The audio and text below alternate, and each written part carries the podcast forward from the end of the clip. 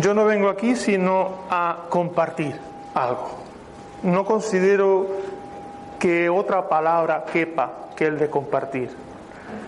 Alguien dijo una vez que cuando alguien enseña algo, normalmente es lo que no vive. Por tanto, yo no quiero caer en ese, en ese eh, esquema de pensamiento, sino que yo voy a hablar de lo que yo estoy viviendo.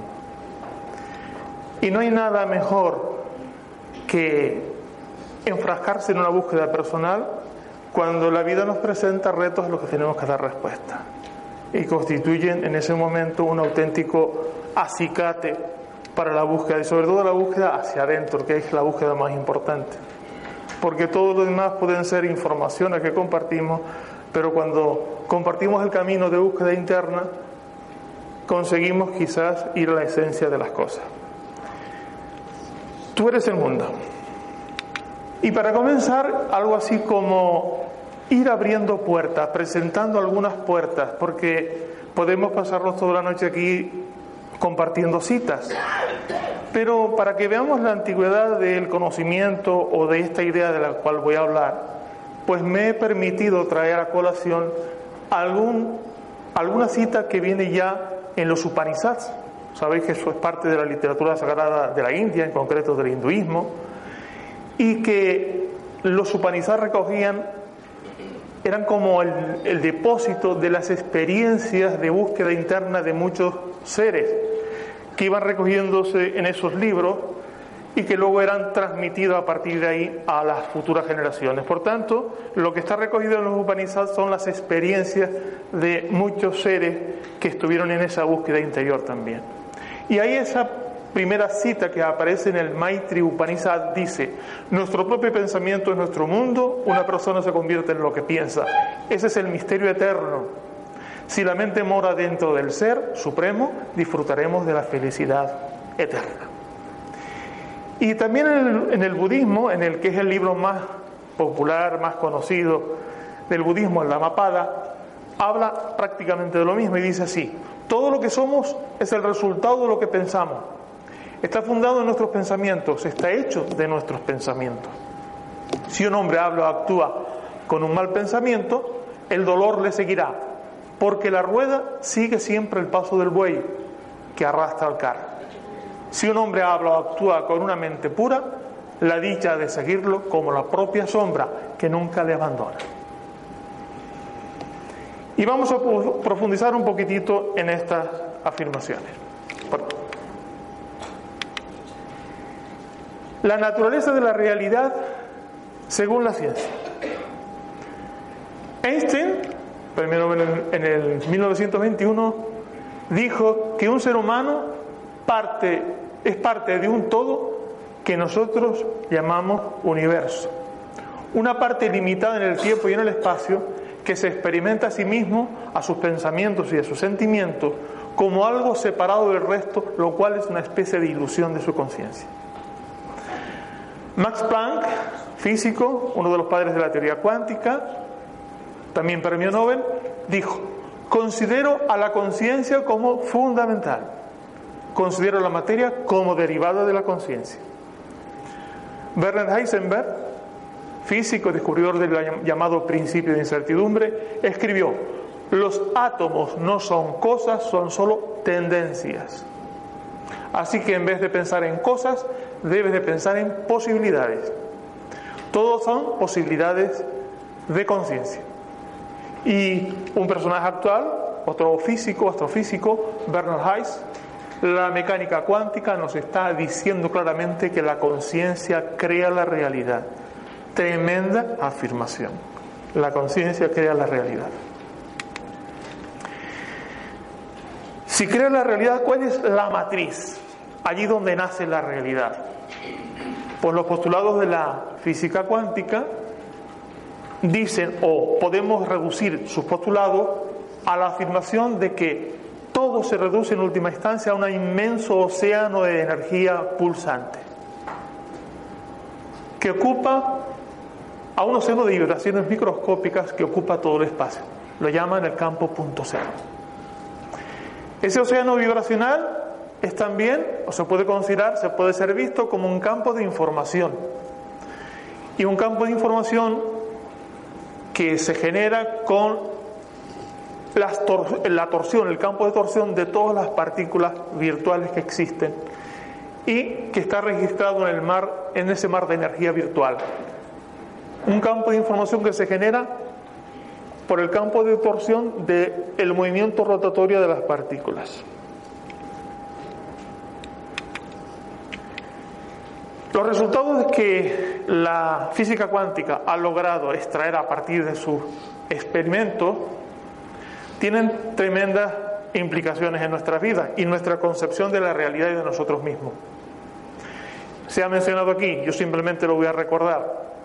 El observador interviene en lo observado, a punto de que es capaz de convertir lo que es mera posibilidad en una, realidad. Por tanto, el factor más importante de la creación de nuestro universo parece ser que es la conciencia que lo observa.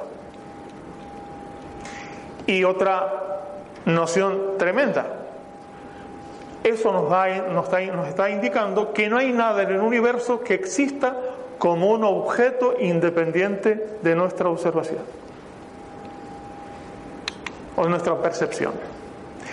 Ni siquiera somos dueños de nuestros pensamientos. ¿Qué, hay, ¿Qué puede haber más íntimo para nosotros que lo que pensamos?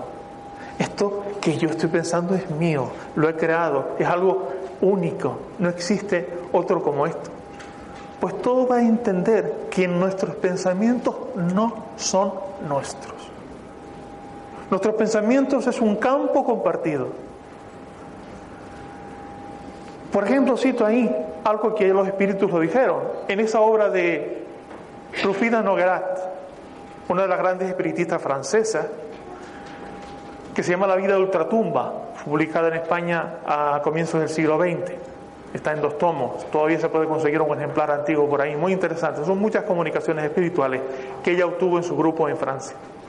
En una de esas comunicaciones dice esto, los tipos de todas las cosas existen todos y todo cuanto ve el pensamiento ha sido, es y será.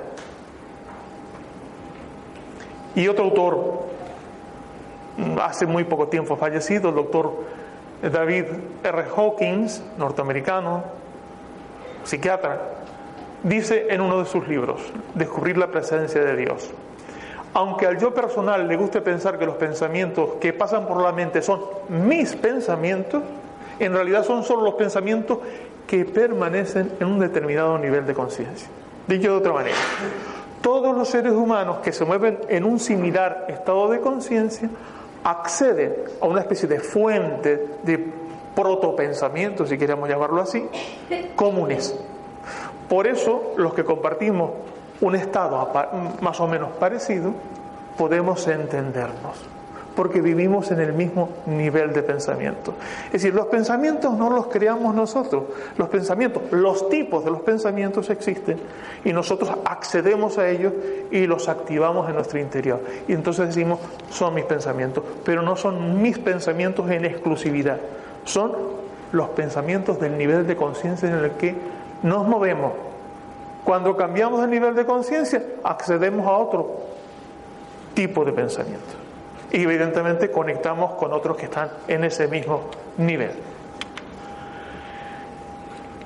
Este trabajo de comprensión que estamos compartiendo ahora se facilita si tenemos en cuenta algunas cosas muy importantes. Uno de ellos es el principio de unidad va a entender, las enseñanzas espirituales así lo afirman, el espiritismo así lo afirma, viejas experiencias y modernas experiencias de seres que han sentido ese estado de iluminación, de trascendencia y que nos los recogen en muchos sitios o lo han compartido desde la antigüedad hasta, hasta ahora, hablan de que todo está interconectado. Hoy se ha hablado aquí también de que todo está interconectado. Pero la forma de acceder a ese conocimiento de que todo está interconectado no ha sido en esos casos la vía de la ciencia nuestra actual, sino ha sido la vía de la experiencia directa. Y yo quiero decir que es posible acceder a ese conocimiento a través de la experiencia directa.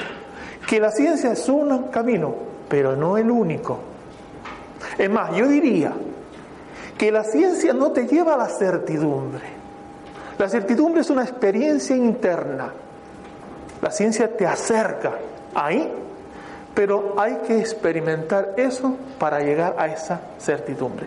No hay certidumbre sin experiencia interna. Estoy en condiciones de afirmarlo porque yo he vivido esas cosas. Y seguro que ustedes las han vivido, muchos de vosotros las habrán vivido también.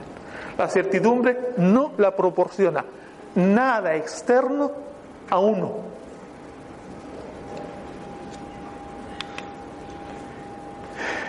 La unidad, existe la unidad.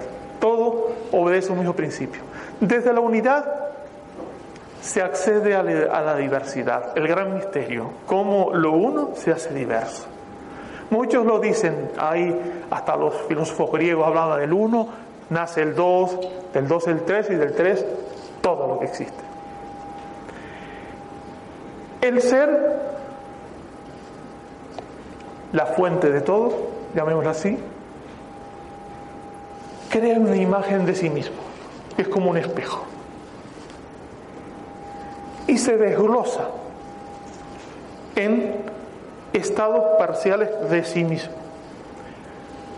En estares, como yo digo, ahí alguien dijo algo de los no eres malo, estás malo, es cierto. En estares, que son grados del ser. Y con la diversidad, la verdad se hace realidad. La verdad se hace realidad. Es decir, el ser pasa a existir. Porque el significado de la palabra existir es aquello que sas le decir y se expresa afuera. Eso es lo que significa existir.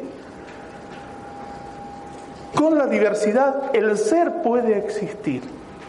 ¿Y para qué existe el ser? Para experimentar. Por eso pongo ahí dos imágenes.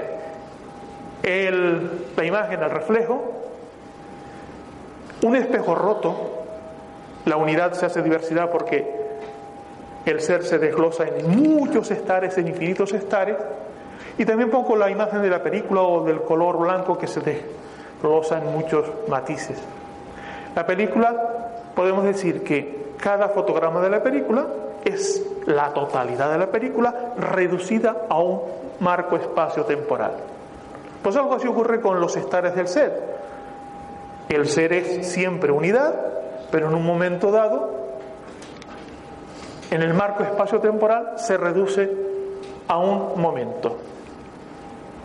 Pero la potencialidad está ahí, en cada uno de esos fragmentos. Ser y no ser. Le añadiríamos aquí el dilema, no, no iba por ahí. Todo lo que existe se puede reducir a esa a una escala, es decir, se puede reducir a un máximo de expresión de ese algo y a un mínimo de expresión de ese algo y en medio muchísimos grados. La oscuridad y la luz no son principios absolutos, mutuamente excluyentes, solo existe luz y graduaciones de la luz hasta un mínimo casi imperceptible de la luz que llamamos oscuridad máxima, pero que es la misma historia. El mal y el bien no son dos cosas opuestas, son también apreciaciones particulares desde un determinado punto de vista de una única realidad que se desglosa en muchos grados. Y cualquier otro estado psíquico cualquier otra cosa que consideremos. Por eso decimos al final que el multiverso es el resultado de la dialéctica entre lo real y lo irreal, entre la verdad y la falsedad, entre la presencia y ausencia. Y marco esto de presencia y ausencia porque es clave en este, en este entendimiento, entre el ser y el no ser. Si yo dijese, pudiese decir una cosa que nos pueda acercar a esa comprensión, diría que el ser es el, eso, el no ser, es el ser, y el no ser es todo esto que nosotros percibimos. Es el no ser. Porque el reflejo no es lo que refleja. Nos aproxima a lo que refleja, pero no es lo que refleja. Lo mismo, principio hermético. Como es arriba es abajo, como es abajo es arriba, como es dentro es fuera, como es fuera es dentro. Hoy se sabe que todo está regido o por lo que se llama el principio hologramático. Todo es un holograma. La realidad perceptible es un holograma. Muchos físicos y científicos de hoy están totalmente convencidos de esta idea, la promueven y la estudian. El universo sería una proyección holográfica desde una realidad basada en la información. Esto consideraría, curiosamente, las constataciones y experiencias de grandes iluminados de todas las épocas y la ciencia actual. La vía introspectiva con la vía extrospectiva, que sería la ciencia. Si coincidiría en una visión unificada ambas caminos para acceder a esa verdad. Sabemos que en un holograma físico, el menor punto de la imagen del holograma contiene la casi totalidad de la información de lo que se representa. El principio hologramático operaría en todos los ámbitos, no importa el ámbito que consideremos. Pero esa realidad manifestada tiene una estructura interna fractálica. La realidad tendría una estructura fractálica, sabemos que es un objeto geométrico, un fractal, cuya estructura básica se repite en diferentes escalas y que se puede generar matemáticamente a base de repeticiones. De tal manera que si vemos una imagen pequeñita del fractal, tiene un diseño y si la vemos en grande, mantiene el mismo diseño es realidades, la misma una dentro de otra a diferentes escalas. Esquema triunitario. Desde un, un, origen remoto que no sabemos de dónde procede, lo cierto es que hay una información que se repite, entre otras muchas, pero esta se repite mucho. Todas las tradiciones sabias de la humanidad y también las experiencias internas lo ratifican, hablan de que la realidad expresada, la realidad manifestada, se genera en torno a tres, a un esquema triunitario, a tres polos, si, queremos llamarlo así. Tres que son, en realidad, eh, representan tres aspectos del ser. Yo he colocado ese esquema ahí para representarlo. Yo veo los tres aspectos del ser en los que pongo ahí como mente, sensibilidad y voluntad. La mente, cuando se constituye o cuando guía el proceso evolutivo, por eso cada uno de ellas se puede constituir en una especie de eh, eje del proceso evolutivo de una persona, al menos durante una fase de su existencia, genera lo que es la vía introspectiva. Antes habíamos hablado de ciencia. La sensibilidad es la vía introspectiva la que mira hacia adentro. Una mira hacia afuera, otra mira hacia adentro. Y la voluntad es la vía pragmática. La vía pragmática es aquella que uno se hace consciente de la realidad en base a familiarizarse con ella. Yo que he sido durante muchos años eh, un aficionado a la cerámica y que cuando me inicié en la cerámica tuve unas lecciones teóricas, yo supe de verdad lo que era el barro cuando yo lo tuve en mis manos, cuando lo manipulé, y a base de saber sus propiedades, salió de mí la naturaleza de saber dominarlo. Supe que mediante la familiaridad yo tenía una vía de acceso al conocimiento de lo que era la arcilla. La familiaridad, el uso, la vía pragmática te lleva al conocimiento de lo que son las cosas. La vía de la sensibilidad es la vía de sintonizar estados de energía. Nosotros podemos sentirnos unidos si nuestros estados de energía se sintonizan, si se armonizan, si son coherentes. Y podemos acercarnos, pero no unirnos, si compartimos las mismas ideas. Aquí estamos en principio muchas personas que estamos cerca porque compartimos ideas. Pero de a compartir ideas a sentirse unidos hay un largo trecho. La unidad se consigue a través de una sintonía de los campos de energía de la sensibilidad. Lo otro no se acerca, la unidad viene luego. ¿Sigue bien? Yo pienso que sí, al final todos estamos unidos. Por tanto, el viejo símbolo del triskel o triskel que le dicen algunos representa ese principio, el concepto triunitario, que también está, lo heredó el cristianismo, curiosamente, está en todos sitios. A su vez, cuando empezamos a ver todo esto, cuando empezamos a interiorizarlo, podemos establecer un montón de relaciones que son muy clarificadoras. Yo he elaborado ese pequeño cuadro con algunas relaciones que yo he podido establecer, que nos llevan a ver lo mismo en diferentes eh, expresiones y en diferentes escalas.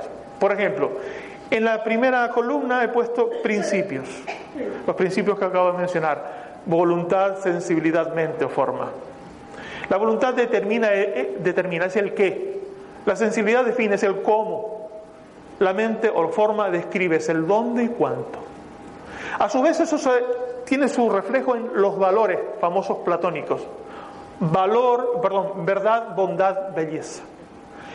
El principio voluntad se expresa en el valor verdad. El principio sensibilidad se expresa en el valor bondad. Y el principio mente o forma se expresa en el valor belleza.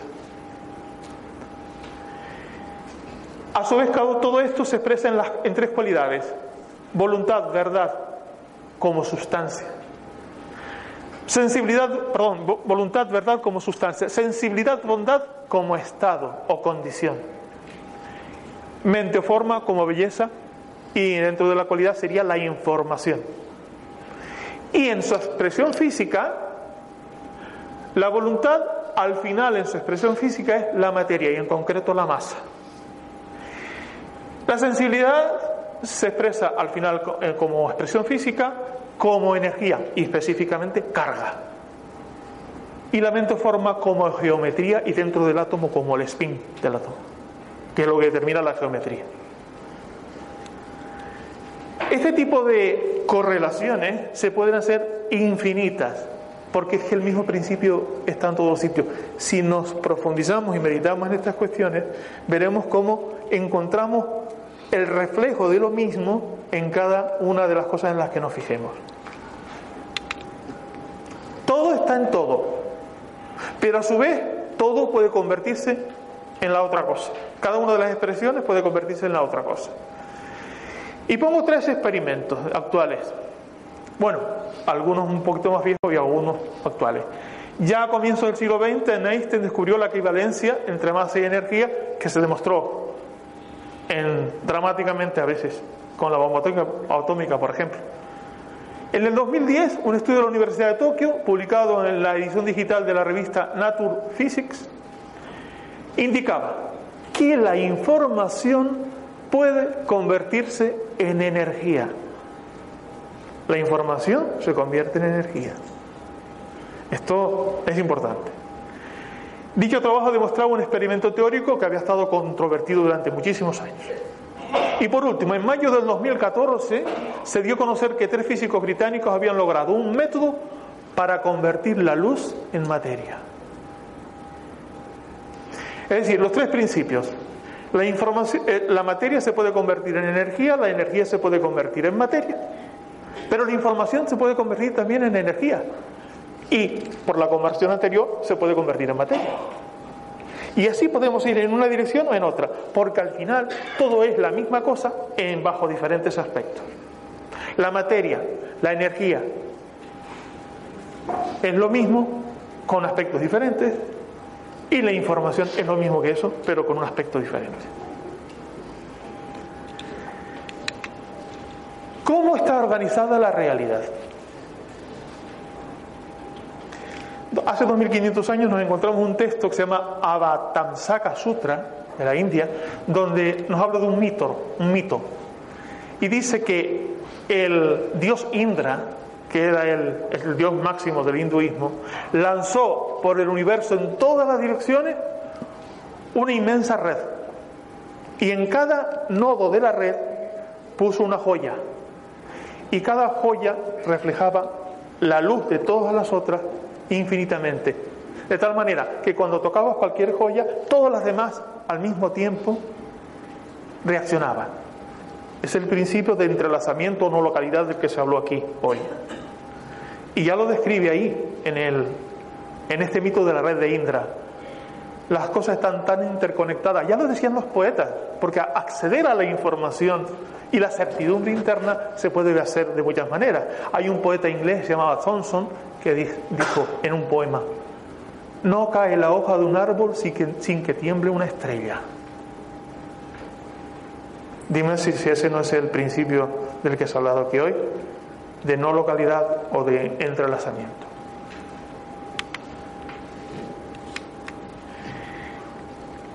Siguiendo cómo está organizada la realidad, la realidad no está compuesta de cosas o de procesos, tampoco está compuesta de átomos o de quarks o de cualquier otro nombre de cualquier otra partícula, no está compuesta de totalidades. Ah, me he pasado una, por eso ya me he dado cuenta que me he pasado una. Y ya me extrañaba que no había aludido yo primero al, concepto de Olón. ¿Habéis escuchado el concepto de Olón? Olón alude a un todo que es también parte de otro todo más inclusivo o de un orden mayor, que incorpora pero trasciende sus partes. Toda cosa o evento es fundamentalmente un olón. Como elemento metafísico básico estructurador que conjuga el ser y su negación paradójica, un olón es un todo que es también un algo casi definible que se presenta a la subjetividad, al contexto, pero que al tiempo escapa la definición. Por tanto, para resumirlo, órdenes de realidad más grandes o menos. Algo así como las muñequitas aquellas rusas, ¿no? De muñequitas dentro de muñequitas. La misma, pero en diferentes escalas. Y este, este concepto lo creó Arthur Koestler. Él hablaba de que la realidad no estaba compuesta de partículas, ni de cosas, ni de procesos, sino de totalidades partes, lo llamaba él así. Y le dio el nombre de Olón. Olón viene aquello de holístico, ¿eh? tiene la misma raíz. Se, o creó esta palabra para referirse a lo que siendo una totalidad en un contexto es simultáneamente parte de otro. De forma que todo es y no es al mismo tiempo. Una intuición que, por ejemplo, asoma en muchos pensadores, pero por ejemplo están estas palabras de Henry Ford. Él decía, tanto si crees que estás en lo cierto como si crees que no estás en lo cierto, en ambos casos tienes razón. ¿Sí? Y ahora un esquema que puede ser también clarificador, que yo he elaborado también un poco siguiendo esas cosas que vamos encontrando. Olones, ya hemos hablado que el olón es una totalidad parte, a veces, mirado desde un punto de vista, la realidad aparece de una manera, cuando amplías el punto de vista, la realidad es más amplia. Ahí pongo diferentes olones de conciencia, los impulsos subyacentes que conllevan cada uno de ellos, las visiones que les acompañan o paradigmas y los mandatos internos a que, a que obedecen quienes están en ese paradigma. Y comenzamos de abajo arriba, en, de menos entidad a de mayor amplitud. Cuando aparece la vida, su mandato interno, ahí lo llamo voluntad de vivir. La vida en sus primeras formas, lo, lo que se garantiza, lo que quiere garantizarse es continuar existiendo, garantizar la supervivencia. La visión o paradigma en que está sería la que representa la visión darwinista. Y el mandato interno de esa fase de la vida sería sobrevivir. Pero crece la expresión, digamos, de lo que es la realidad. Y tenemos un segundo, un segundo nivel de conciencia, un segundo olón de conciencia. Voluntad de poder ya no basta con sobrevivir. Hay que, yo lo llamo a la visión o paradigma nietzscheano de Nietzsche, que sería el mandato interno es ganar. Ya no basta con sobrevivir, hay que ganar, hay que sobrepasar. Tercer olón de conciencia, voluntad de entender. La voluntad de entender ha dado origen a la visión racionalista y, de hecho a la ciencia que entendemos. Y el mandato interno de ese nivel de conciencia es comprender. Ya no quiere decir que el nivel de comprender no haya integrado los anteriores. Los integra, pero los supera. Y en ciertos momentos de nuestra vida, a veces hay más que, obedecer, hay que obedecer a veces al estómago, perdón, sí, al estómago, a las vísceras, antes que a la cabeza. Porque para dar una respuesta inmediata, que es sobrevivir, el que se pone a funcionar es aquí, el cerebro que está aquí. Antes que es más efectivo que el que está arriba, el de aquí, el de las vísceras. Siguiente olón de conciencia, voluntad de sentir. Visión que la acompaña, trascendente. Y el mandato interno a que obedece, amar. Y la última, voluntad de ser. Es la visión espiritual, perdón, y es el mandato interno es ser. Hay más por debajo de, esos niveles que hemos considerado, ¿eh? Y de momento más arriba del ser no somos capaces ni, de imaginarlo, no creo. Por tanto, he puesto el ojito ahí como para indicar que cada uno de esos niveles de conciencia representan una visión de la realidad. Interesante. Las cosas más básicas que manejamos todos los días son las más difíciles de definir. A veces yo les pregunto a vosotros, seguramente hay respuesta para eso, pero ¿qué es la información? Y manejamos y hablamos de información, pero no, cuando nos intentamos acercar ahí, hay algo, no llegamos. ¿Qué es la información? Bueno, pues yo me he hecho la pregunta, otros se la han hecho antes que yo, muchos. Naturaleza de la experiencia. ¿Qué es la experiencia? Yo he sacado esta definición. La experiencia es el patrón de interferencia entre la realidad percibida y la realidad que somos en un momento dado. Como sabéis, en el mundo de las ondas, lanzamos una onda, rebota en un objeto, y entre la onda que va y la onda que viene, que son de la misma frecuencia y tal se genera un patrón de interferencia. Y ese patrón de interferencia revela una estructura. La experiencia es cuando la realidad que percibimos y la realidad que somos, en el patrón de interferencia que se crea, nos revela una parte de esa realidad que coincide con nosotros, con nuestro estado. ¿Me hago entender la, la idea que expreso? Es decir, nosotros solo vemos fuera lo que hemos descubierto dentro. No podemos ver otra cosa. La realidad que hoy percibimos y nos damos cuenta de ella es porque de alguna manera el patrón de interferencia que se ha creado entre lo que somos y lo que percibimos ha generado la experiencia. Y esa es la naturaleza de la experiencia, es el reconocimiento de algo que somos pero que no sabíamos que somos. Cuando se reconoce eso, lo llamamos experiencia. Después de resonar eso con nosotros, de identificarnos, algunos lo llaman recordarse. Y me parece genial la palabra recordarse. Me recuerdo y cuando me voy recordando el mundo va cambiando porque el mundo que veo fuera es lo que voy recordando de mí.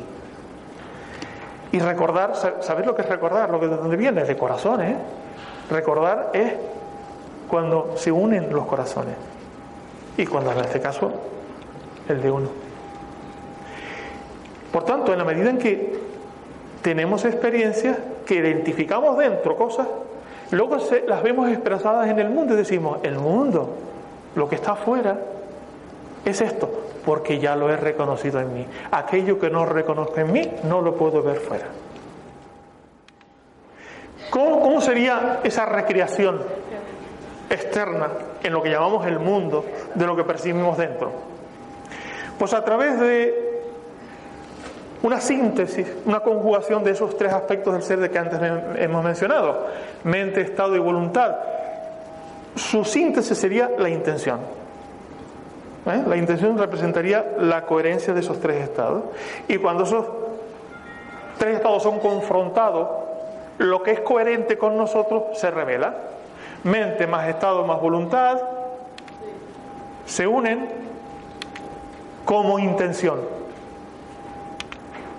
Proyectamos como una onda, se refleja otra, una parte de lo que proyectamos no se reconoce, pero de alguna manera hay una parte que queda en sombra, decimos que hay incoherencia, no es coherente.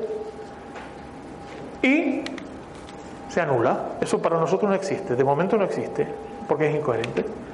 Pero sin embargo, la onda que se crea que es una onda estacionaria es lo que, lo que llamamos nuestra experiencia, es un reconocimiento. ¿Eh? Es una experiencia y inmediatamente que tenemos la experiencia se expresa como realidad. Ese es el esquema de trasladar la experiencia en nuestra visión del mundo. ¿Cómo se, pero ¿cómo se daría la formalización perceptiva? Pues a partir de la sintonía con el modelo de realidad correspondiente. Es decir, no me invento nada. Hoy se sabe que el ADN actúa a veces como una antena helicoidal que capta vibraciones electromagnéticas. Ahora imaginad que detrás del ADN, que es la expresión física de, algo más, más sutil, ¿verdad? Nosotros cambiamos en ese mundo sutil, inmediatamente resuena con nosotros el ADN y el ADN tiene posibilidades ocultas, y de repente el ADN comienza a vibrar, a vibrar con nuestro campo de energía nuevo, renovado. E inmediatamente sintoniza con un nivel de realidad, con otro olón de realidad más amplio se activa una parte del ADN, modifica su estructura, a su vez se modifica la estructura cerebral o neuronal, por lo que se llama neuroplasticidad. Sabemos que las neuronas se reconectan, se, crean sistemas, cada vez que aprendemos hay más conexiones. Pues como reflejo de todo eso hay una reconstrucción o remodelación de nuestro sistema neuronal y de repente la realidad aparece nueva para nosotros. Porque resulta que nuestro sistema neuronal, y esto es interesantísimo, parece ser un órgano que representa en el plano físico la estructura de ese mundo sutil de posibilidades. Es decir, en la medida en que se reestructura eh, nuestro sistema neuronal, se capacita para extraer de donde sea un nuevo olón de realidad, un nuevo volumen de conciencia. Y la realidad cambia para nosotros.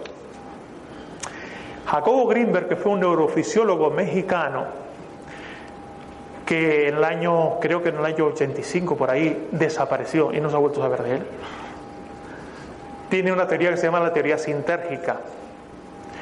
fue un experimentador tremendo eh, una de sus experiencias más interesantes es lo que se llama la lectura dermoóptica, que cogió niños de escuelas y, los descubrió las habilidades y los educó para leer libros cerrados, con los dedos, por ejemplo. Se hizo en las escuelas públicas mexicanas. ¿eh? Dice que los seres humanos interactuamos con un campo matriz informacional que todo lo abarca y envuelve, la que contiene en cada una de sus porciones toda la información es una matriz holográfica, y en la que no hay objetos separados unos de otros. Se trata de un extraordinario campo informacional de enorme complejidad.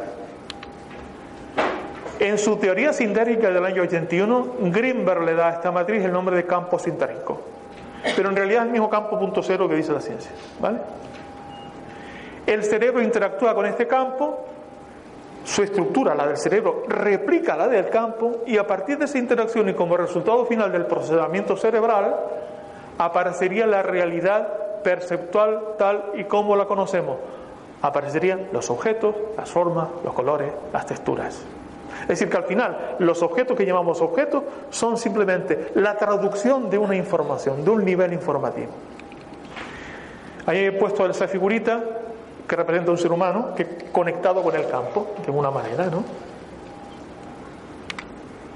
E inmediatamente la realidad cambia, la realidad cambia para nosotros porque nuestro sistema perceptivo se adecua a un nuevo nivel de, de información. Otra cosa, hablamos siempre de conciencia, pero es con mucha confusión porque hay dos términos que son conciencia y conciencia, con la S intermedia. Y son dos matices distintos. Por eso digo que con conciencia, con S, es la experiencia del darse cuenta. Y conciencia es un ámbito donde las experiencias de conciencia se registran. Por tanto, hablamos de conciencia y conciencia. La conciencia es la experiencia de darse cuenta. La conciencia donde las experiencias de darse cuenta se registran. Greenberg dice que todo lo que sentimos, vemos, oímos, todas nuestras emociones, sensaciones corporales, pensamientos e imágenes son experiencia. Dicho de otros términos, lo que no hemos experimentado no lo vemos representado en el mundo, no existe para nosotros. La diferencia entre vivencias, experiencias y creencias. Muchas veces se habla indistintamente. Cada vivencia es un todo potencial, del que cada cual en función de su estado solo puede extraer la parte que es coherente con su nivel de conciencia, es lo que hemos estado hablando. Por eso, de un mismo tipo de vivencia, yo separo vivencias de experiencias, seres humanos diferentes están distintas experiencias. Aquí todos los que estamos, aunque supongo, a pienso que estamos más o menos en la misma, pero sí un extracto del mismo número de personas que estamos aquí, pero ahí fuera. Viven una misma cosa y les preguntas al final qué has vivido y, y sacas 20, 30 conclusiones diferentes. Esa parte que nos reconocemos de una vivencia que es un todo potencial, la parte que nos ha convertido en potencia, son nuestras ausencias. Y es el material base para las creencias. De ahí que sea normal ver amalgamadas en nuestras visiones de la vida experiencias y creencias. Y es de gran valor poder diferenciarlas. ¿Qué en nuestra visión del mundo es una experiencia y qué es una creencia? Os voy a proponer un sistema para diferenciarla. Pero antes voy a comentar la foto. La foto es real, ¿eh? Ese perro existe. Sí, ese perro existe. Eh, su dueña es una norteamericana y es un pitbull, pero mira que pitbull, ¿no? El más grande del mundo. Mira qué cabeza. Pues he puesto las caritas arriba porque ante una misma realidad uno puede asombrarse, el otro puede enfurecerse, el otro puede, no sé, asustarse y otro tercero está alegre. Quiero decir que si, si lo que vivimos fueran nuestras experiencias, todos tendríamos que sacar las mismas conclusiones a partir de lo que vivimos, y no es así. Bueno, la pregunta. Haceos esta pregunta en vuestro interior. Lo que yo digo que sostengo y que es parte de mí, ¿tengo necesidad de defenderlo cuando lo ponen en cuestión? Cuando digo defenderlo, digo lanzarme como, como un perro a la defensa, ¿no? No digo intercambiar información, argumentar, digo defenderlo. Pues todo aquello que necesites defender es una creencia. Esa es una clave. Lo que necesites defender es una creencia. Cuando tienes convicciones, no tienes necesidad de defenderlas. Allí donde sientes que te pueden escuchar, lo dices y lo compartes. Y donde no, te apartas. ¿Qué es eso de defender las convicciones? Defenderlas en el sentido agresivo o algo así. No, eso es una creencia. Así que yo creo que es una cosa útil que nos hagamos la pregunta, ¿no? La mente crea lo que el corazón quiere. Es una expresión que a veces leemos por ahí y estoy totalmente de acuerdo. La actividad mental se ve detonada por las emociones. No es al revés. No son las, eh, la actividad mental la que detona las emociones. Son las emociones las que detonan la actividad mental. Lo que pasa es que también los pensamientos recuerdan emociones. se asocian con emociones. De tal manera que cuando tenemos en nuestro bagaje incorporado una determinada emoción asociada a una determinada vivencia, a veces cuando identificamos vivencias similares, salta la emoción y creemos que el pensamiento ha saltado la emoción. No, ha sido al revés, eso viene del pasado. Por eso funcionan o pueden funcionar las terapias de regresión hipnótica, porque se llega al comienzo de un trauma y mediante el convencimiento a quien lo ha vivido, que no tiene nada que ver lo que ha sentido con respecto a lo que ha vivido, se disocia esa, ese elemento y se cura. Se curan alergias, se curan miedos, se curan un montón de cosas. Y si nos vamos al extremo de reducirlo, podemos decir que hay solo dos emociones básicas. Extremos de una misma realidad, amor, miedo. Todas las emociones negativas por debajo del amor no son más que variaciones del miedo. Y este es una vez más el juego, el juego del ser y no ser. Dicho otro término, de, presencias y de ausencias. La ausencia no es algo diferente a la presencia, sino que no está simplemente, es que luz, luz y, oscuridad.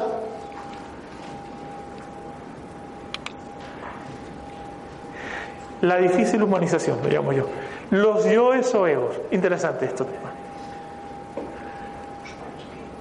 Gurdjieff, sabéis que fue el creador del llamado Cuarto Camino, un maestro espiritual contemporáneo muy controvertido, muy discutido, enseñaba que en cada ser humano habitan cientos de yoes, los cuales se desconocen entre sí y creen ser cada uno de ellos el dueño de la casa, como dice él.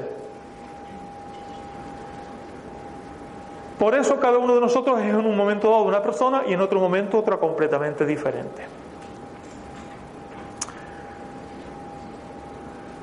¿Cómo es esto? Pues esto es muy interesante. Y se lo voy a poner en este esquema ahora siguiente.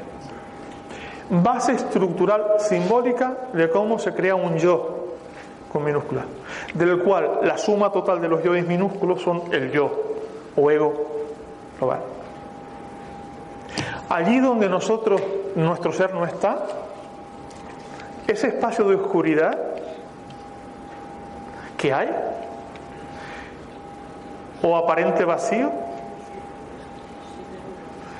Eh, como no se admite eso, sabéis que allí donde hay un vacío en la naturaleza físicamente, eh, genera una presión, ¿eh? busca llenarse, ¿no? Pues nosotros también, cuando hay un vacío, busca llenarse. El vacío es la donde no está nuestro ser todavía, donde no nos hemos descubierto. Entonces se crea una estructura como una especie de coraza, ¿eh? cuyo núcleo es nada. Pero que el yo es una estructura psíquica que busca crear la ficción de que existe. Y se, y se, adipa de cosas. La tendencia del yo es coger cosas y adiparse cosas. Porque estriba su ilusión en que adipándose cosas es algo. Y eso ocurre de forma natural, natural, allí donde están nuestras ausencias. Ocurre en la medida en que nosotros nos vamos descubriendo nosotros mismos y nos activamos y nuestros espacios de oscuridad se llenan de luz, disipan los yoes. Una persona, cualquier persona, puede ser accionar aquí de un momento dado, de otra manera en otro momento, porque en función de lo que percibe de fuera, como no está despierto, actúa de forma automática, como una máquina y se activan a veces experiencias anteriores, recuerdos, memorias. Y va activando diferentes memorias. El patrón formativo de un yo es una carencia, así, donde no hay. Por tanto, viene un miedo, porque el miedo surge de donde no hay. Y la sensación de impotencia. Ese es el elemento donde a partir del cual se empiezan a dipar cosas. La forma de adiparse cosas es de muchas maneras, entre ellas, por ejemplo, de cosas materiales, que aquí se habló también esta tarde, ¿no? Creer que porque tengo más cosas soy más.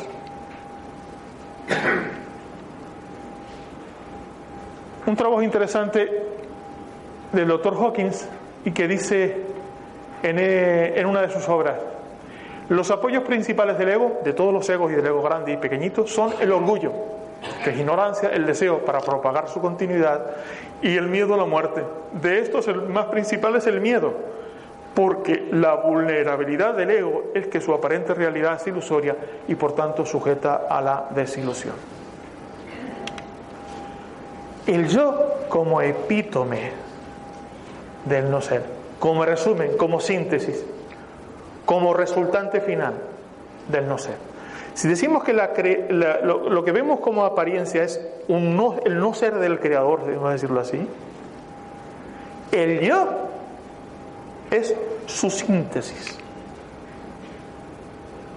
La síntesis de nuestras sombras es, es esa estructura psíquica que es el yo, es el ego.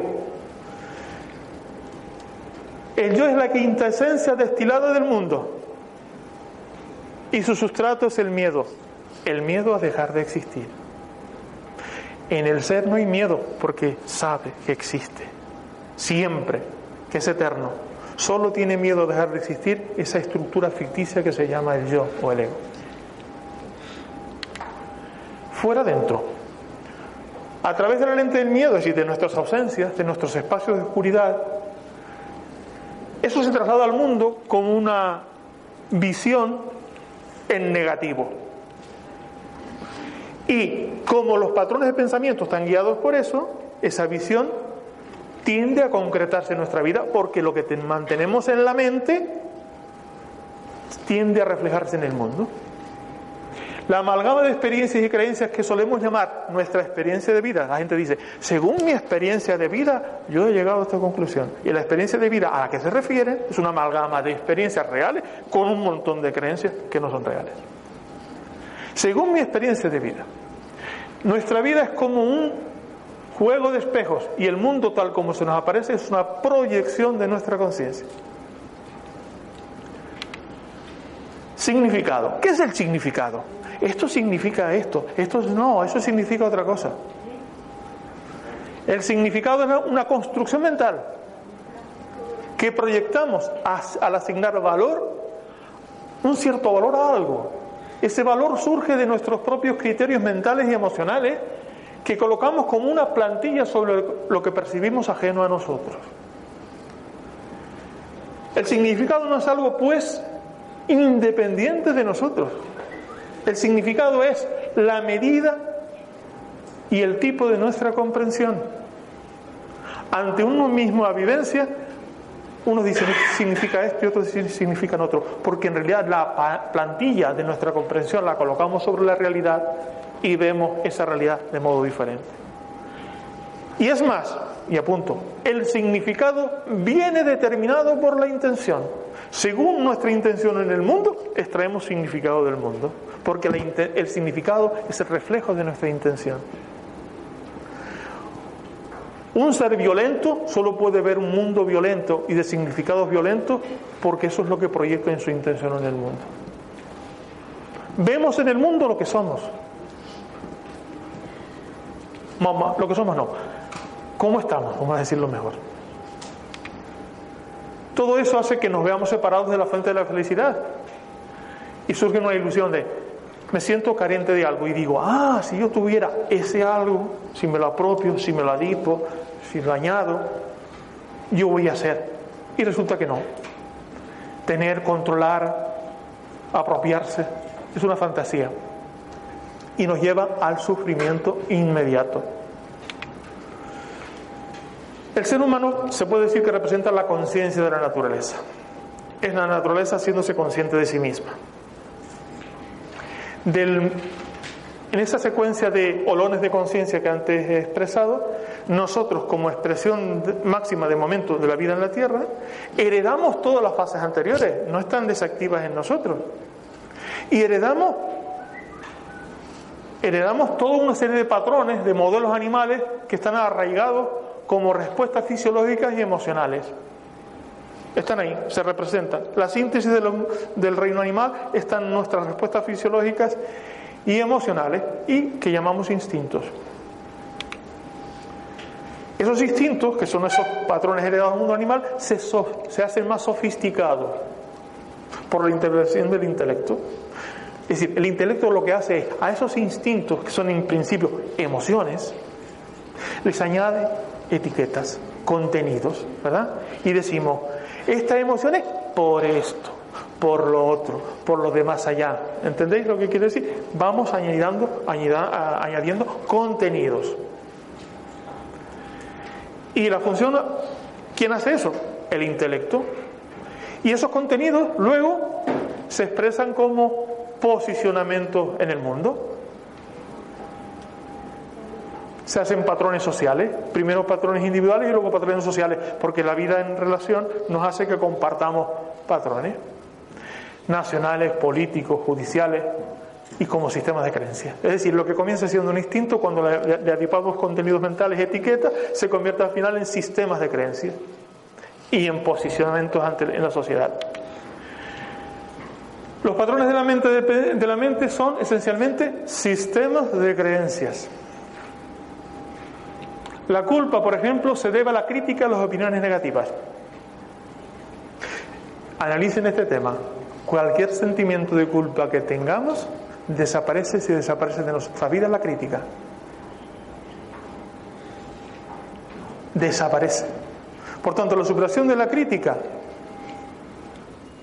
y de las opiniones negativas hace desaparecer el mal, porque está asociado, ah, perdón, el, sí, la culpa, está asociado. Y el caso particular del miedo al mal es en realidad miedo a la falta del control sobre los propios impulsos. Es decir, ese famoso miedo al mal, es decir, ¿y si yo me descontrolo, soy capaz de hacer eso? En realidad, el miedo al mal es el miedo al propio descontrol de uno mismo. Sobre la relación entre experiencia y miedo vemos la cuestión 580 del libro de los espíritus que dice así. El espíritu que se encarna para cumplir una misión tiene el mismo temor que aquel que lo hace para prueba y le contestan los espíritus, no, porque tiene experiencia. En conclusión, la constatación interna de la realidad, llamada experiencia, reduce el miedo, porque en la medida en que somos más conscientes de lo que somos, el mundo ya no se nos aparece bajo la óptica del miedo, sino nos aparece la óptica, bajo la óptica de lo que es de verdad, que es la expresión del ser con sus maravillas. Emociones y salud. Hay una gran relación entre las emociones y la salud. Los sentimientos negativos, orgullo, ira, deseo, miedo, sufrimiento, contribuyen al estado de enfermedad. Los miedos crónicos que se mantienen en la mente acrecientan su energía y tienen un efecto supresor del sistema inmunológico y al final comienzan a degradar los órganos y aparecen enfermedades en función de cómo está cada cual y también de la herencia que traigan esos órganos de sus ancestros. En términos generales, la salud física y mental está acompañada de actitudes y emociones positivas y, al revés. En el psicoanálisis se llama a las actitudes positivas emociones del bienestar y a las negativas emociones de alarma. Emociones que debilitan. La vergüenza, la culpa, la confusión, el miedo, el odio, el orgullo, la envidia, los celos, la desesperanza, la falsedad. Enviar magnetismo está bien, pero si al mismo tiempo ayudamos a eliminar estas emociones negativas, hay un repunte todavía maravilloso de la sanación. Emociones que elevan la vida y nos otorgan más poder. No estoy hablando del poder en términos como dicen por ahí.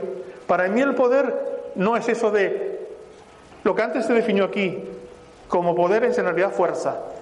Yo hago uso de la fuerza. Pero el poder tiene que ver con la capacidad, antes decía yo de hacer, no, con la capacidad de actuar, que es diferente a hacer. Las que elevan la vida, la verdad, el coraje, la aceptación, la razón, el amor, la belleza, la alegría y la paz. Eso da salud. Lo otro no. El miedo y la ira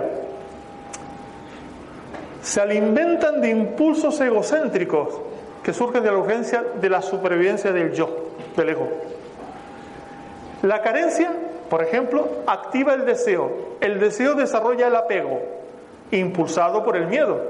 A la pérdida. Y al final, la interminable frustración del deseo se convierte en apatía primero y después en ira. Vean ustedes esa secuencia. La carencia, aquello que está en sombras en nosotros, alimenta el deseo de rellenarlo con algo. El deseo desarrolla el apego, impulsado por el miedo a la pérdida. Y al final la interminable frustración del deseo, que es inevitable, se convierte en apatía primero y después en ira. Vemos pues que todos los campos de energía inferiores que están detrás de las emociones negativas están interrelacionados, se alimentan unos a otros en realidad. La depresión, miedo y depresión. Cuando perdemos el sentido de la vida, sobreviene la depresión. Porque la vida no tiene ya no no no no, vemos una salida, ¿no? Y por no haber sabido manejar la energía que acompaña. Al miedo. La pérdida del sentido y de aquello que era considerado o que considerábamos valioso, unido a la creencia de que nunca podremos recuperar nada equivalente, hace que nuestras expectativas del futuro desaparezcan y entramos en depresión. Y esto, sin embargo, es una ilusión, porque la desesperanza se funda precisamente en una percepción ilusoria de uno mismo y de la relación que mantiene con la vida. El temor limita el crecimiento y lleva a la inhibición. Temo, me resguardo como en una concha, me inhibo, ya no me relaciono con el mundo. Por esa razón, el miedo es la herramienta favorita de control de los sistemas totalitarios. Yo que observo casi por divertimento la televisión de ahora, Ustedes saben seguramente la cantidad de mensajes de miedo que nos llegan a través de la televisión y de los medios de comunicación. Estamos colonizados por el miedo. O nos quieren. Bueno, el miedo ya fue sembrado hace mucho tiempo en nosotros, o lo intentaron sembrar, y ahora lo están usando. Lo están usando, yo lo veo en todos los, en todos los programas de televisión. Es tremendo cómo usan el miedo. Y también la industria de la publicidad juega con nuestros miedos. Póngase usted esta cremita que usted va a estar, no sé qué. Está constantemente. Venden productos sobre el miedo. Eso que está ahora tan de moda de a la último modelo de, de móvil o de no sé qué, eh, ¿sabéis lo que está detrás de eso? Un terror tremendo. La gente busca llenarse de cosas porque está vacía. Hay un miedo tremendo. Y eso es usado. Constantemente cambian los productos para seguir en la misma alocada carrera hacia ningún sitio. Si no lo habéis estudiado, os invito a que estudiáis este cuadro que es del doctor David R. Hawkins, de lo que él llama la mapa, el mapa de la escala de la conciencia. Muy interesante, requiere, no vamos a meternos en ello. Solamente un detallito. Mira, aquí tiene eh, el nivel de conciencia que representa y le pone un, un, nombre. De abajo arriba, es decir, de menos energía a más energía, vergüenza, culpa, apatía. La vergüenza la pone ya casi al nivel de la muerte. El que, el que tiene, siente la, vergüenza es como si se hunde dentro de sí mismo. Es casi como un agujero negro.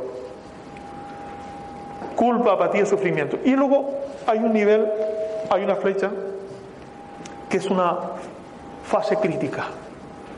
La fase donde el equilibrio de fuerzas comienza a ser alterado hacia lo positivo. Él le da una calibración.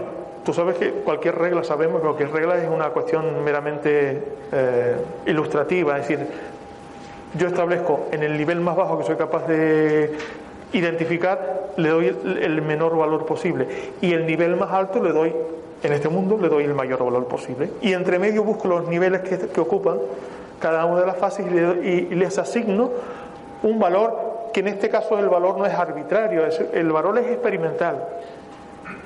Se hizo a través de cientos de miles de test de kinesiología.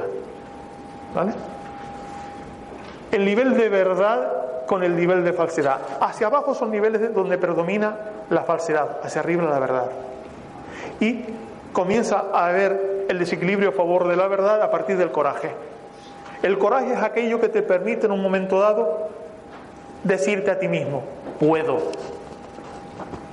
Ese puedo ya no te lastra en la negatividad. ¿Vale? Y también cómo desde cada nivel de conciencia se ve al Dios, el Dios que está de cada uno, o la idea de lo superior en cada uno, cómo, qué, emoción prevalece en cada nivel de conciencia, cuál es el proceso que estamos viviendo en ese momento. El sufrimiento tiene que ver con el pasado, en tanto que el miedo tiene que ver siempre al futuro, con cosas al futuro. Y se experimenta emocionalmente en la vida de las personas como preocupación, ansiedad o pánico. En función de esa escala que les presento ahí, pongo allá un esquemita de menos poder y más poder. Los niveles bajos, el poder es mínimo. El poder, ya digo, es la capacidad de actuar. Por eso me permito hacer esto, que en la medida en que aumenta nuestro nivel de conciencia, aumenta nuestro poder, nuestra capacidad de actuar. Representándose por ese globito que se va subiendo.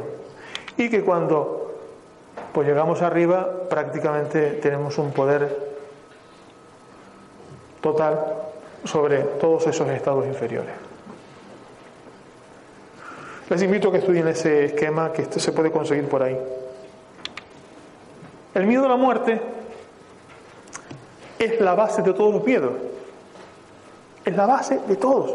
Y el miedo a la muerte no viene del ser, viene de la estructura ficticia que llamamos el yo o ego. Como sabe que no tiene existencia, todo su esfuerzo es, es decir, tengo que continuar, tengo que continuar, continuar y entonces la su, idea de continuación es apropiarse de cosas, adiparse de cosas, porque en eso estriba su, su idea de continuidad. Por tanto, el miedo a la muerte es la base de todos los demás temores.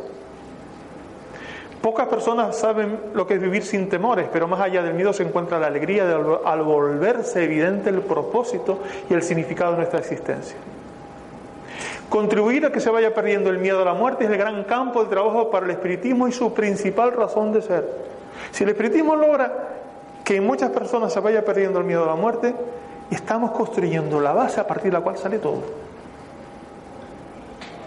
Si persiste en nosotros el miedo a la muerte, no podemos construir nada. Ese es el suelo en el que tenemos que apoyarnos. Y eh, si se va penetrando en la convicción en muchas personas de que la muerte no es el fin, permite construir. Si, mientras no exista ese suelo, no permite construir nada. No saldremos del, del Dejando atrás el miedo. Resumiendo, en esencia el miedo es un campo de energía que se expresa como una emoción, repito, es un campo de energía, se expresa como una emoción que se convierte en un programa enraizado en una respuesta instintiva heredada del mundo animal, informada de contenido mental de etiquetas y alimentado de memorias que son en sí mismas percepciones erróneas, organizado finalmente como patrones de creencias. Esto que eso dos veces, la concatenación de elementos. Algunas pautas para ir dejando el miedo. Diferenciar entre hechos e interpretaciones, siempre subjetivas y que derivan de un posicionamiento. Parar la maquinaria de la mente dejando de poner etiquetas. El miedo puede tomar múltiples formas con la imaginación. Abandonar el juicio y la crítica, ya que provoca constante culpabilidad inconsciente y miedo a las represalias.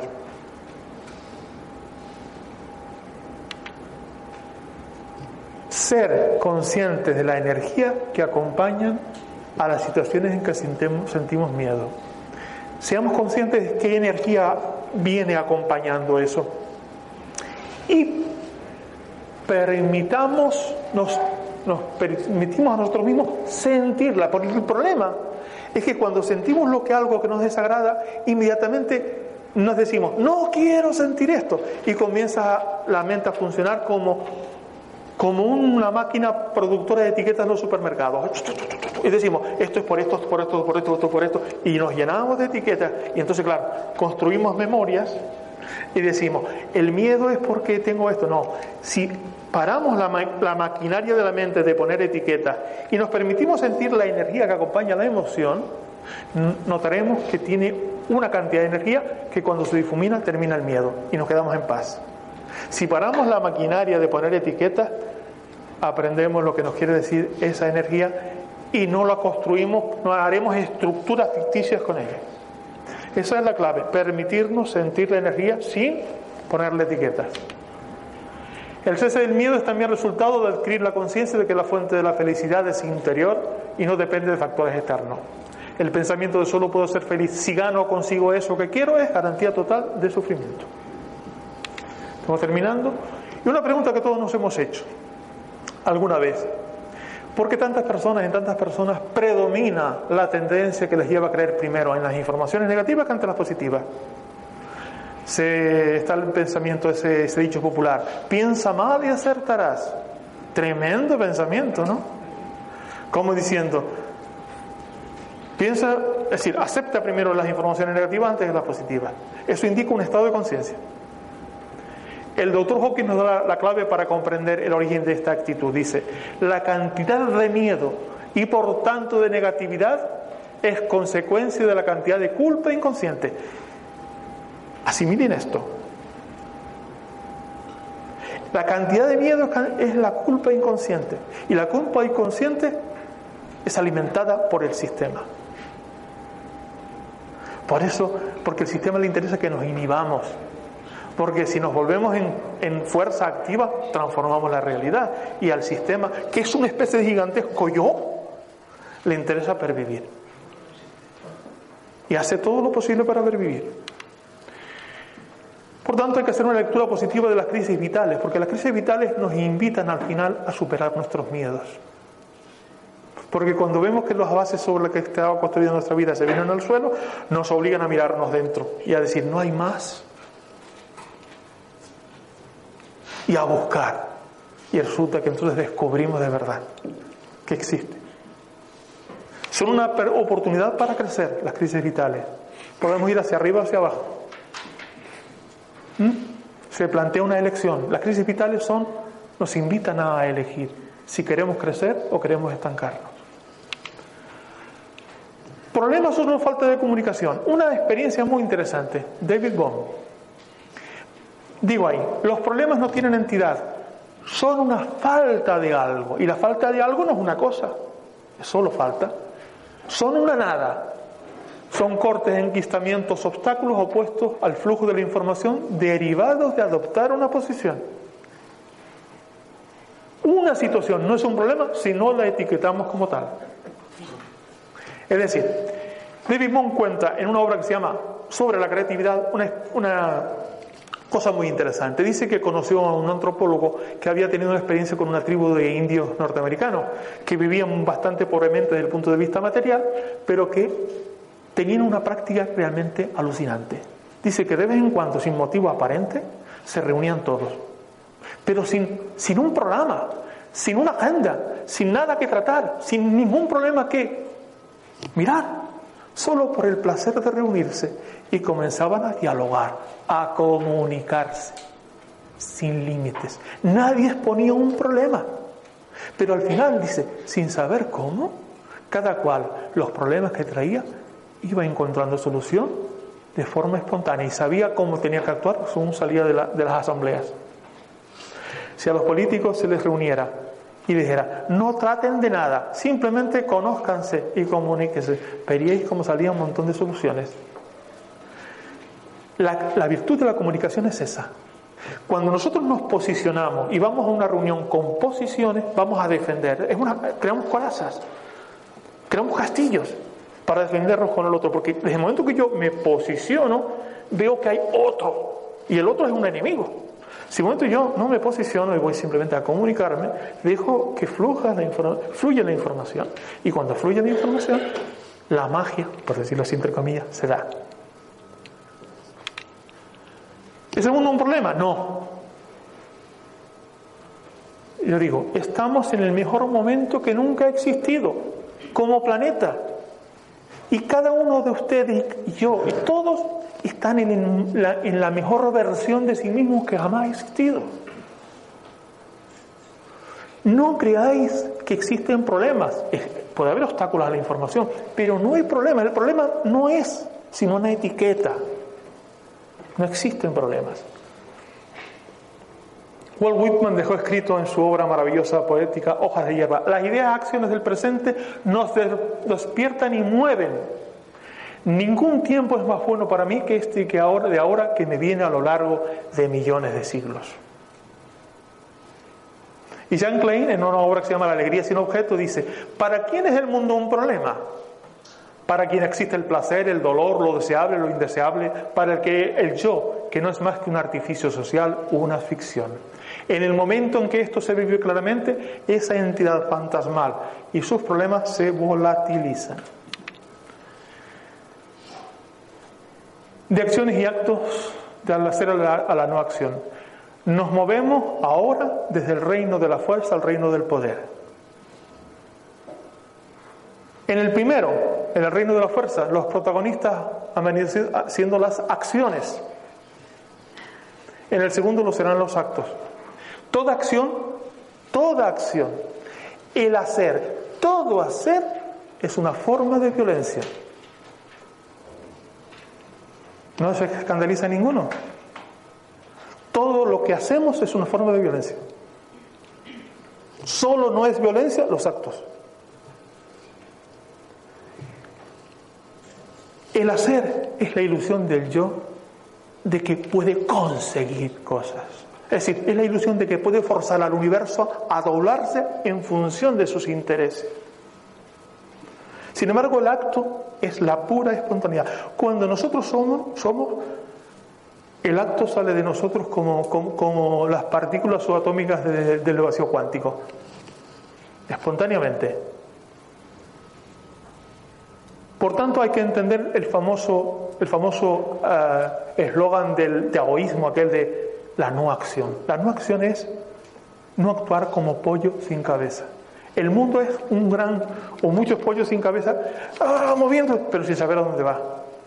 Entonces, sin embargo, el acto es la conciencia obrando. La evolución, por eso dice, la evolución espiritual no es un proceso de despliegue, emergencia y purificación como consecuencia de aquello en lo que uno se ha convertido más que como resultado de lo que uno hace o de lo que uno ha sido.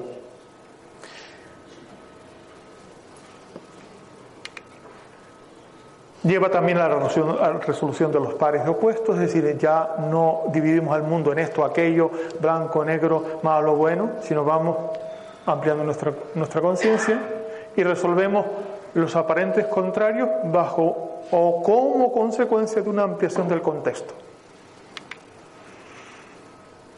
Unos breves consejos y dejamos. Un manual orientativo para la autoliberación. Es importante que cada cual se conteste con absoluta honradez esta pregunta. ¿Qué, es realmente lo que quiero? Sin claridad interior no hay objetivos definidos y sin objetivos, ¿cómo nos podremos orientar? No pretendamos cambiar el mundo, cambiemos nosotros, pues el mundo es nosotros mismos exteriorizados.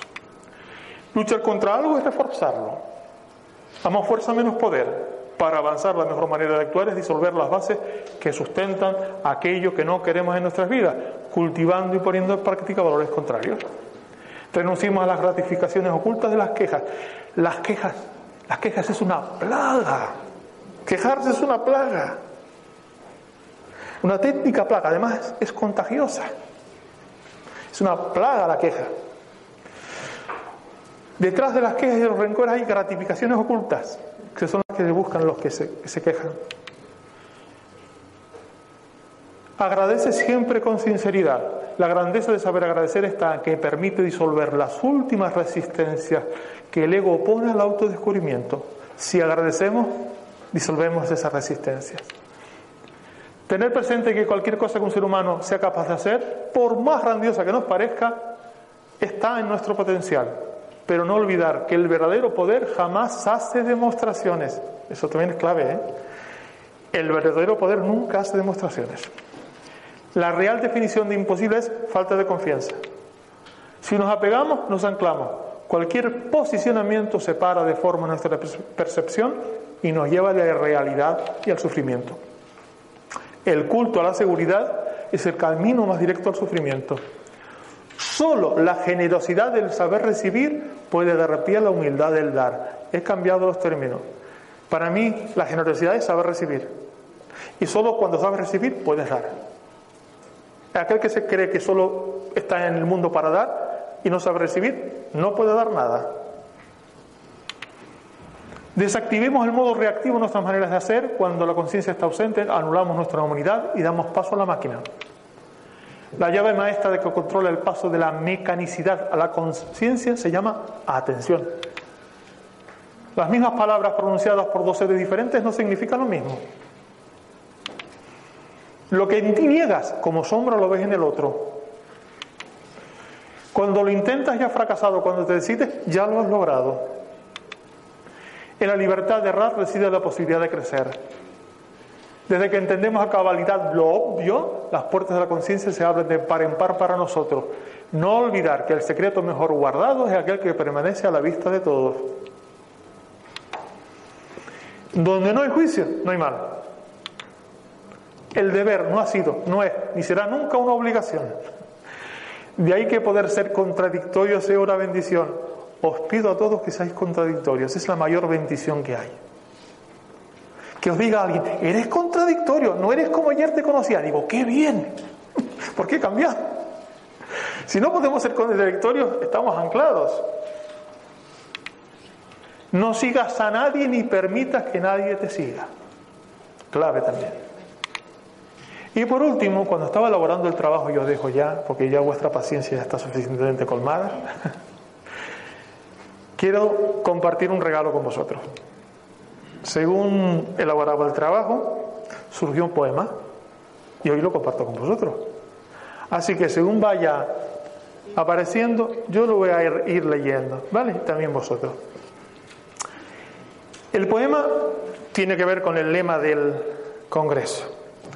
Un nuevo mundo desde ti, que sería el mensaje de esta charla.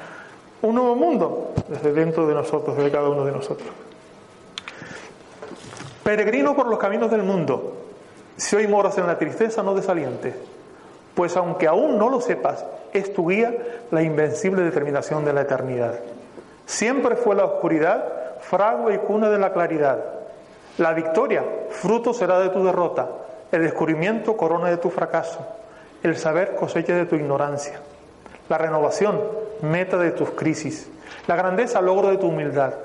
La plenitud, horizonte de tu desapego. La contradicción alumbrará coherencias y desde la culpa renacerás en la inocencia. Peregrino por los caminos del mundo, si hoy moras en la tristeza, no desalientes, porque si adquieres el mirar atento, un asombro continuo impulsará tus pasos desde la impenetrable noche hasta el limpio rostro del amanecer. Y con esto os dejo con una imagen de mi tierra, de mi pueblo en concreto, que es esta.